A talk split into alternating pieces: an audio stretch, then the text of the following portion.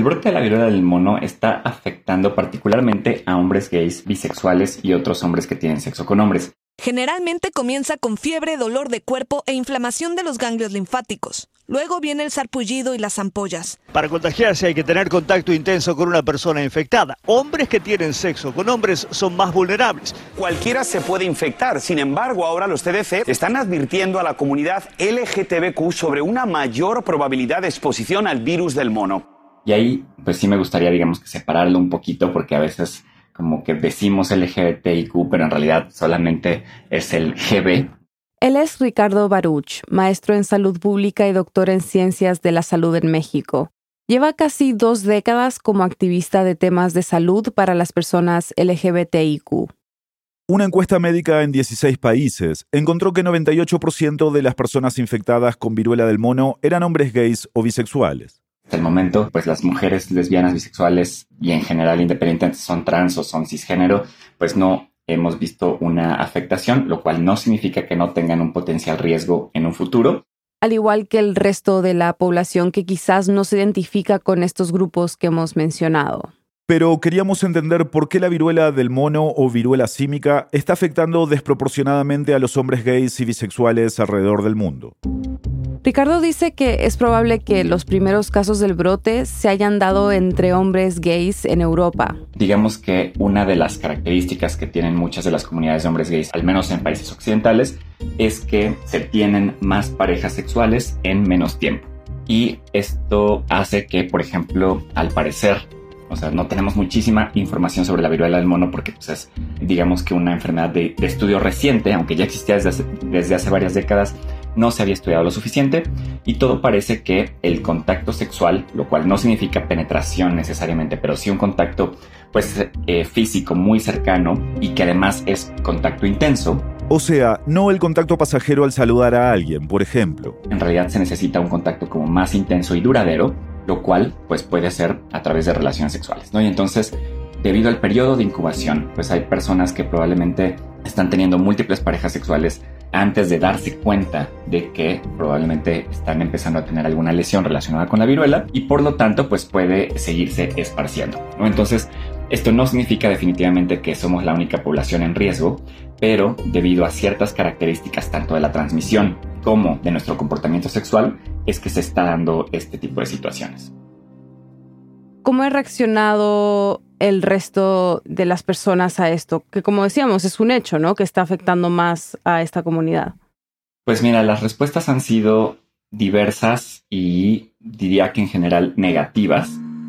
Por un lado, por ejemplo, la sociedad en general, que de por sí no está a favor, digamos que de nuestros derechos o de nuestra existencia, pues nos reestigmatiza, ¿no? Al decir, bueno, pues vean cómo ellos tienen la culpa de por sí veníamos cargando con otras situaciones relacionadas pues con el VIH, con el uso de ciertas drogas, etc. Y por otro lado también dentro de la comunidad pues hemos visto que hay mucha gente que no quiere que se hable al respecto, ¿no? Que se haga énfasis en esta cuestión de que somos nosotros quienes estamos concentrando la mayoría de los casos y lo entendemos perfecto, ¿no? O sea, yo al principio de este brote yo también pensaba, o sea, qué tanto vale la pena decirlo o no. Pero después nos empezamos a dar cuenta que en muchos países justamente por ser nosotros los afectados, no se estaba actuando a tiempo.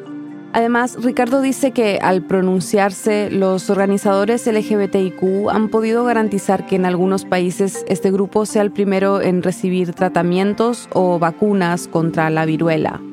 Entonces ahí es donde nos damos cuenta que en realidad si no hablamos de esta cuestión, tanto el gobierno mexicano como otros van a priorizar otro tipo de poblaciones o simplemente no van a prestar atención suficiente, sino hasta que empiece a expandirse el brote a otras poblaciones, que fue básicamente lo que ocurrió con el VIH, ¿no? Durante los primeros años de, la pandemia, pues los principales afectados éramos hombres gays, mujeres trans, usuarios de drogas, trabajadoras sexuales, ¿no? Entonces todas éramos poblaciones como indeseables, entre comillas, pero cuando empiezan a afectarse otras poblaciones es cuando ahora sí los gobiernos del mundo empiezan a poner dinero, empiezan a hacer investigación y entonces, pues ahora ya sabemos que pues, ninguna de estas poblaciones somos ciudadanos de segunda clase y pues necesitamos que la acción sea inmediata.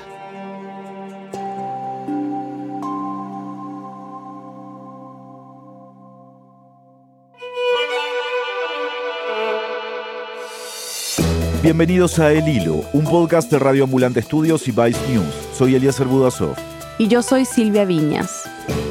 La viruela del mono ya está presente en la mayoría de los países de América Latina y el número de casos sigue aumentando. Al cierre de este episodio se reportan más de 40.000 casos oficiales en todo el mundo. Hoy lo que hay que saber sobre la viruela del mono, la avalancha de desinformación que ha provocado y cómo el estigma sobre la enfermedad está dificultando la prevención. Es 19 de agosto de 2022.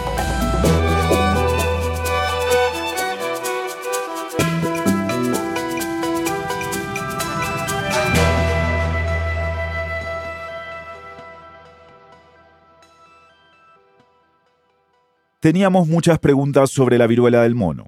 ¿De dónde vino? ¿Cómo se transmite? ¿Cómo se puede curar y prevenir?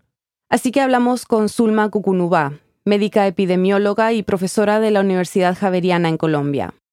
Zulma, ¿qué es la viruela del mono y dónde se encuentra típicamente?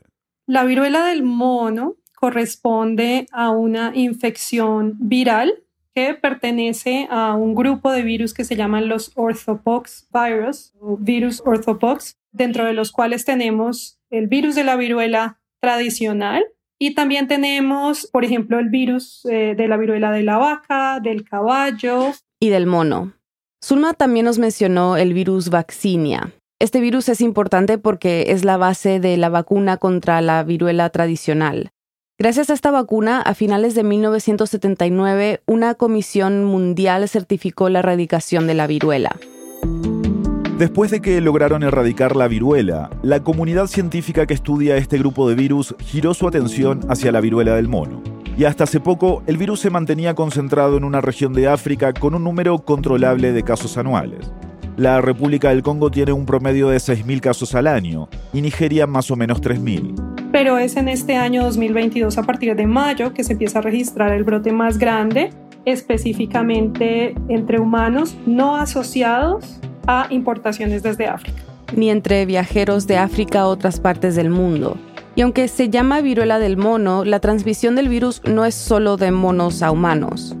Originalmente se identificó en monos, pero hoy en día se cree que su reservorio natural realmente son algunos roedores como ratas, ratones, ardillas. Y originalmente, pues seguramente como la mayoría de los virus, la transmisión tuvo que ver con esta incursión de humanos a lugares silvestres donde se dan las primeras transmisiones. Pero hoy en día, en el brote 2022, se transmite por un, un contacto muy, muy cercano que se da piel con piel y esa es principalmente la vía de transmisión actual como nos explicaba Ricardo al comienzo. Según un informe reciente, en un 95% de los casos de viruela del mono, la persona se contagió por contacto sexual. Una pequeña proporción en algunos contactos no sexuales, pero que son convivientes, que comparten muchísimo, muy de cerca, ya sea contacto, digamos, como lo decíamos, piel con piel, o con objetos como sábanas, toallas y otras cosas, estos tipos de elementos de uso, digamos, privado cuando se comparten en los hogares. Las erupciones en la piel son uno de los síntomas más comunes de la viruela del mono. En las últimas semanas seguro han visto imágenes. Pueden aparecer pocas o hasta miles de lesiones. En la mayoría de los casos, lo que se ha identificado es el contacto estando la lesión visible, aunque, aunque no siempre son visibles para el ojo humano en el sentido en que a veces son lesiones como úlceras que están en las mucosas, por ejemplo, bucales o anales. Entonces no necesariamente es como que alguien las pueda ver. En la inmensa mayoría de los casos sí las lesiones son visibles y se ha documentado algunas infecciones en personas que aparentemente no tienen ninguna lesión, pero en muy poquitos casos hasta ahora. Y sí se han reportado casos de infección asintomática. De hecho, un estudio de un hospital belga recientemente que liberó sus datos encontró que algunos casos podrían llegar a ser asintomáticos. Sin embargo, la inmensa mayoría de los casos son sintomáticos. Es muy importante mencionar que no solo la viruela del mono puede causar este tipo de lesiones en la piel. Se podrían confundir fácilmente con otras lesiones de piel, como por ejemplo cuando nos da varicela o como cuando nos da algún tipo de infecciones en las cuales se produzcan úlceras o, lo que se llama pápulas, que son unas elevaciones un poquito de la piel. Pero Zulma dice que una diferencia clave es que las lesiones de la viruela del mono causan mucho dolor. Una gran proporción de los casos las personas experimentan un dolor muy intenso en las úlceras y las hospitalizaciones que se han dado están relacionadas con el manejo del dolor y al ser lesiones que alteran, digamos, la continuidad de la piel, entonces se pueden sobreinfectar con bacterias, entonces también es un síntoma común. O sea, las lesiones se pueden infectar y llevar a una infección bacteriana. La Organización Mundial de la Salud, la OMS, dice que otros síntomas comunes son dolores musculares y de espalda, fiebre, ganglios linfáticos inflamados y falta de energía. ¿Cuál es el tratamiento habitual para la viruela del mono? Como tal, en este momento no existe un medicamento que se haya utilizado específicamente probado su eficacia Aún así, hay algunos antivirales que están en estudio y que se ha recomendado en algunos países como uso que se conoce como por compasión. Eso es un protocolo que permite que los doctores le den medicinas que aún están en fase de ensayos clínicos a pacientes con viruela del mono. En Brasil, Estados Unidos y España han administrado antivirales bajo este mandato. Pero ahora mismo, la mayoría de los países de la región y del mundo no tienen protocolos de medicamentos específicos para tratar la viruela del mono. Esto deja a las personas afectadas sin muchos recursos y, como mencionamos antes, con mucho dolor. Según la OMS, alrededor del 10% de los casos requieren hospitalización. Por situaciones como sobreinfección por bacterias o por dolor intenso. Y muy importante, cuando son infecciones en personas que tienen condiciones de inmunosupresión, tales como VIH-Sida o varios tipos de cáncer que generan inmunosupresión, en estas personas puede llegar a haber unas complicaciones importantes como daño renal, ocular y se va a requerir hospitalización y manejo médico para estas personas. Y en todos los casos, hasta en los más leves, se recomienda aislarse. La recomendación de la Organización Mundial de la Salud es que hagamos aislamiento. Si somos un caso positivo, hacemos aislamiento en nuestros hogares por 21 días la OMS dice que usualmente los síntomas se resuelven solos, sin necesidad de tratamiento, pero que es importante que las personas infectadas eviten rascarse la piel.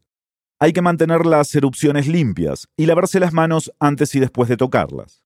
La piel debería estar seca y descubierta, al menos que no se pueda evitar estar en un cuarto con otra persona. En ese caso, hay que cubrir las lesiones con ropa o con un vendaje. Public health emergency of international concern. La OMS declara la viruela del mono emergencia sanitaria mundial. Se trata del nivel más alto de alerta de la Organización Mundial de la Salud. El 23 de julio, el director general de la OMS declaró que el brote era una emergencia de salud pública de importancia internacional.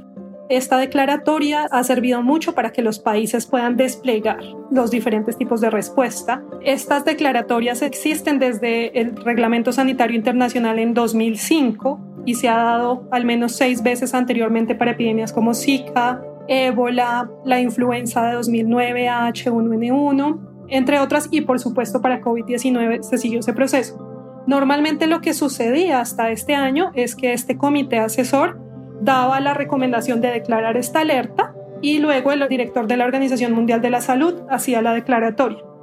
Pero este año fue diferente. Y es que el director de la OMS, a pesar de que aún el comité asesor no lo había recomendado declarar la declaratoria, a pesar de que cada vez el número de votos a favor iba subiendo, pero todavía no, no eran mayoría, toma la iniciativa y la declara principalmente por tres razones. La primera porque hay un crecimiento que si bien no es a la misma velocidad que veíamos el crecimiento en el número de casos de COVID, pero sí hay un crecimiento importante tanto en casos como en el número de países afectados. Segundo, porque hay una transmisión que es atípica, es decir, no corresponde a la transmisión endémica de brotes pequeños, sino que hay un, un brote global. Y tercero, porque puede llegar a requerir un esfuerzo internacional en el control. Entonces esta declaratoria moviliza usualmente recursos que pueden apoyar a los programas de contención. Como la vacunación. Y en este caso, la vacuna que están usando para prevenir la viruela del mono es una que ya existe, la vacuna de la viruela, la que llevó a su erradicación. Hoy en día se cuenta con esa vacuna en algunos países, principalmente del norte global, Estados Unidos, Canadá, Europa y esa vacuna es un virus, se trata de un virus no replicante, es decir, de cierta manera podríamos semejarla un poco a lo que sería la vacuna AstraZeneca que teníamos para COVID-19, porque se trata también de virus no replicantes y por lo tanto se le puede dar a personas que tienen inmunosupresión. Esta vacuna ha sido principalmente, fue probada hace varios años para la viruela y la eficacia para monkeypox, para viruela del mono, ha sido inferida a través de estudios de laboratorio, pero la mayor cantidad de, países de lo que llamamos el norte global, Norteamérica y, y Europa, actualmente la tienen dentro de sus protocolos. En cambio, en América Latina aún digamos, no está en acceso para nuestros países, lamentablemente.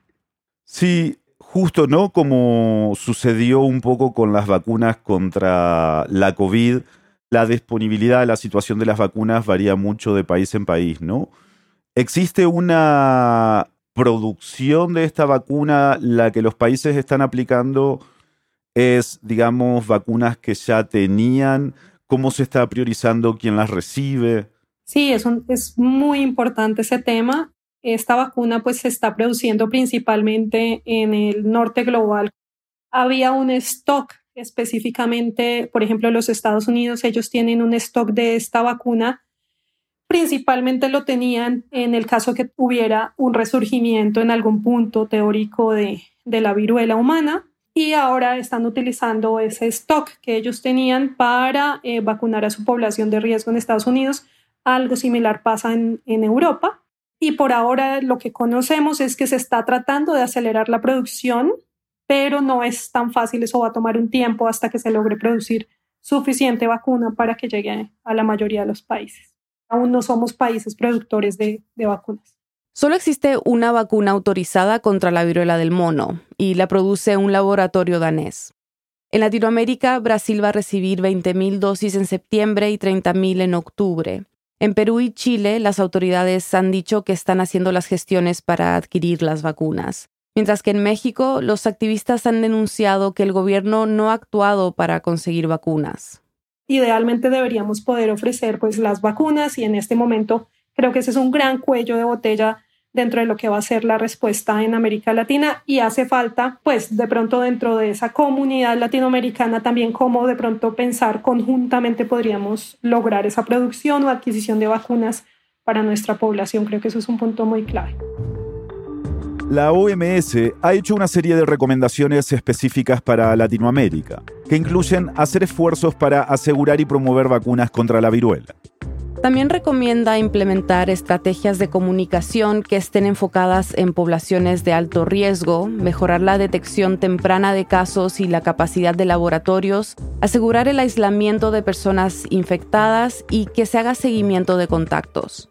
Pero además de todo esto, para enfrentar la viruela del mono es importante combatir la desinformación que se difunde sobre la enfermedad. Ya volvemos.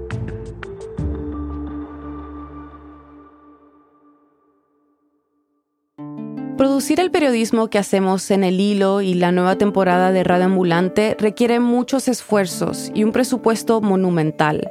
Para lograrlo lanzamos esta campaña. Tenemos un programa de membresías, de ambulantes, y en estas dos semanas buscamos sumar al menos a 400 personas que nos ayuden a financiar nuestro trabajo. Apóyanos y haz posible que sigamos narrando Latinoamérica. Más información en elhilo.audio barra únete.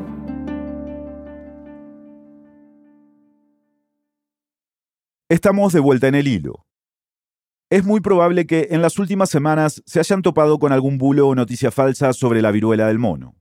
Algunas personas, por ejemplo, argumentando que la transmisión se ha dado como en sitios públicos, como personas que comparten el transporte. Hace unas semanas se hizo viral un hilo de Twitter donde un médico denunciaba un presunto caso de viruela del mono en el metro de Madrid.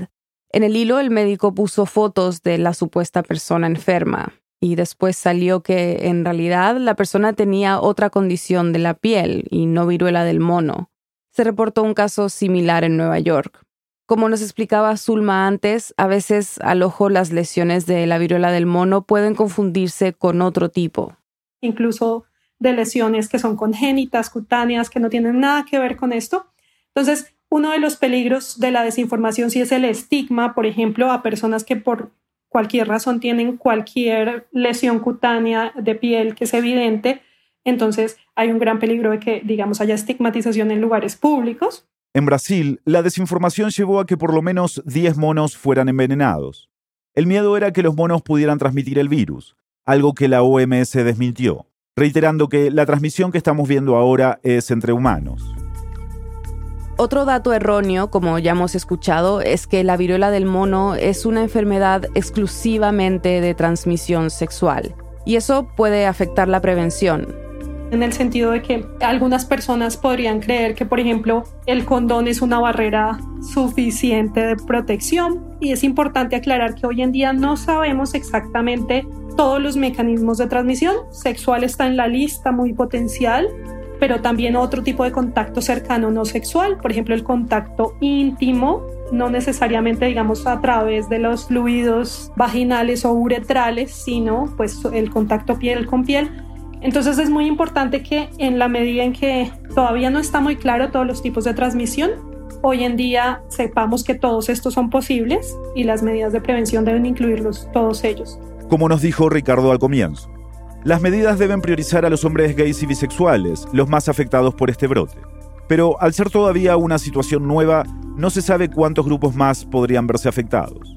Y esto pues nos recuerda el inicio también de la epidemia de VIH en los 80s, cuando se creyó pues que estaba solamente concentrado en un grupo, pero a la vez no se le proveía a ese grupo todas las herramientas para la prevención. Lo que se espera hoy en día es que podamos combatir esa desinformación, proveerles a ellos todas las herramientas, pero también al público general que sea consciente que cualquier persona eventualmente podría adquirir la infección. Bueno, definitivamente creo que la falta de información juega un rol importante. Ricardo Baruch, el doctor en ciencias de la salud pública que escuchamos al comienzo.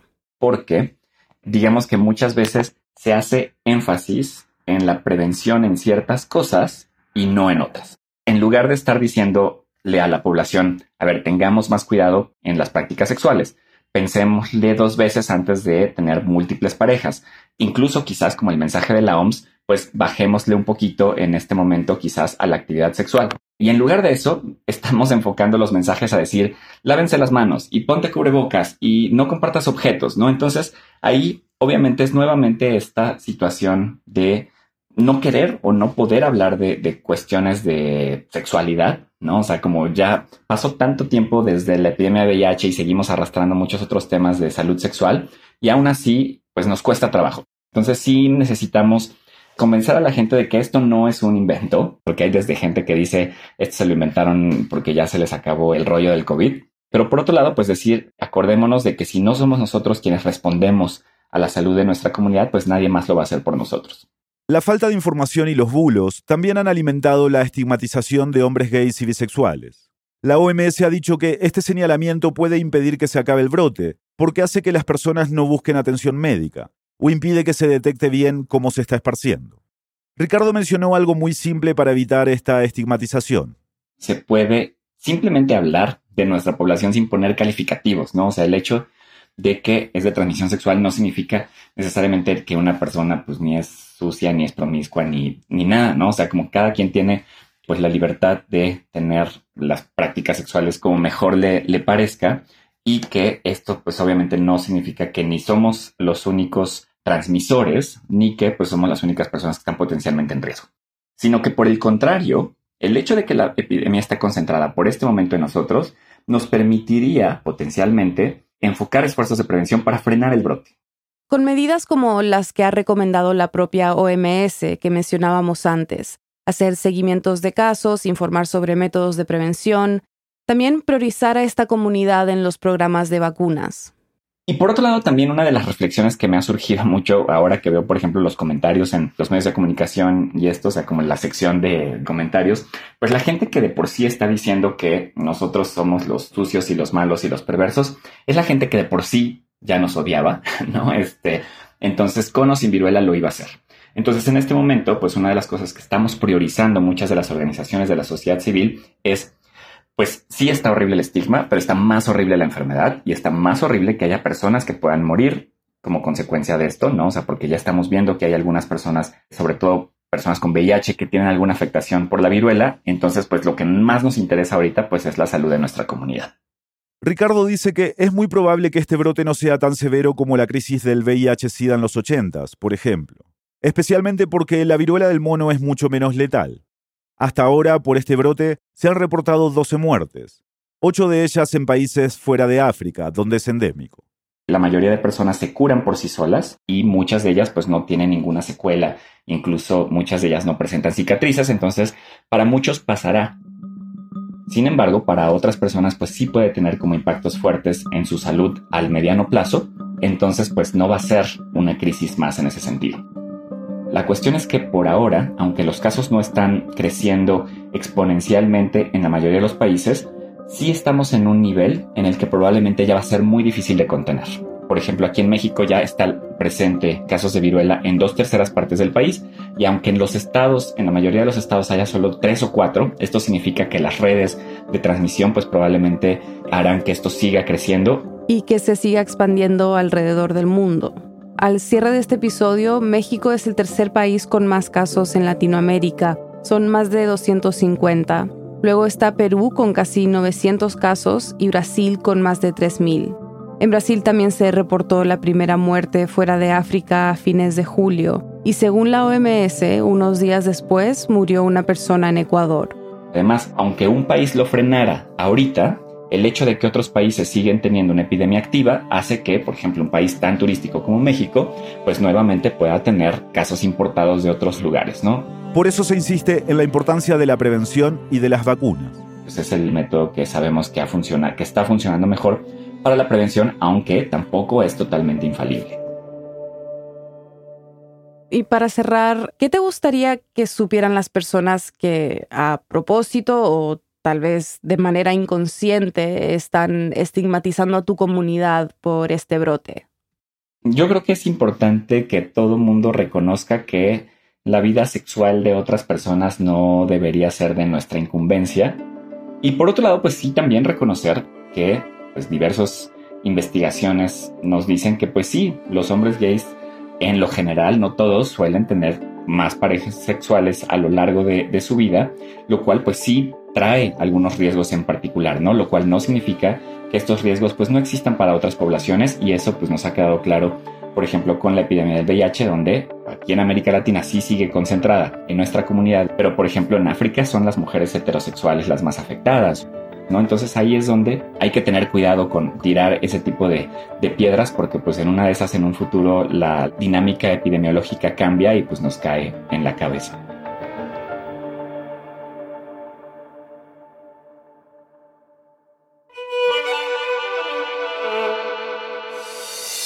Este episodio fue producido por mí, Inés Renique, y editado por Silvia Viñas y Eliezer Budasov. Bruno Celsa hizo el fact-checking. La mezcla y el diseño de sonido son de Elías González, con música de él y de Remy Lozano. El resto del equipo del hilo incluía Daniela Cruzat, Mariana Zúñiga, Denise Márquez, Samantha Proaño, Paola Leán, Elsa Liliana Ulloa y Camilo Jiménez Santofimio. Daniel Alarcón es nuestro director editorial. Carolina Guerrero es la CEO de Radio Ambulante Studios. Nuestro tema musical lo compuso Pauchi Sasaki. El Hilo es un podcast de Radio Ambulante Studios y Vice News. Buscamos hacer comunidad contigo y seguir el hilo de las historias que compartimos. Síguenos en redes sociales como El Hilo Podcast. Estamos en Twitter, Facebook e Instagram. Además, tenemos un boletín. Suscríbete en elhilo.audio slash boletín y recíbelo cada viernes. Hacemos periodismo riguroso y confiable para profundizar en las noticias de América Latina. Si consideras que este podcast te ayuda a entender mejor la región, únete a Deambulantes, nuestras membresías. Recibirás beneficios y nos ayudarás a sostener el hilo. Únete en elhilo.audio slash apóyanos. Gracias por escuchar.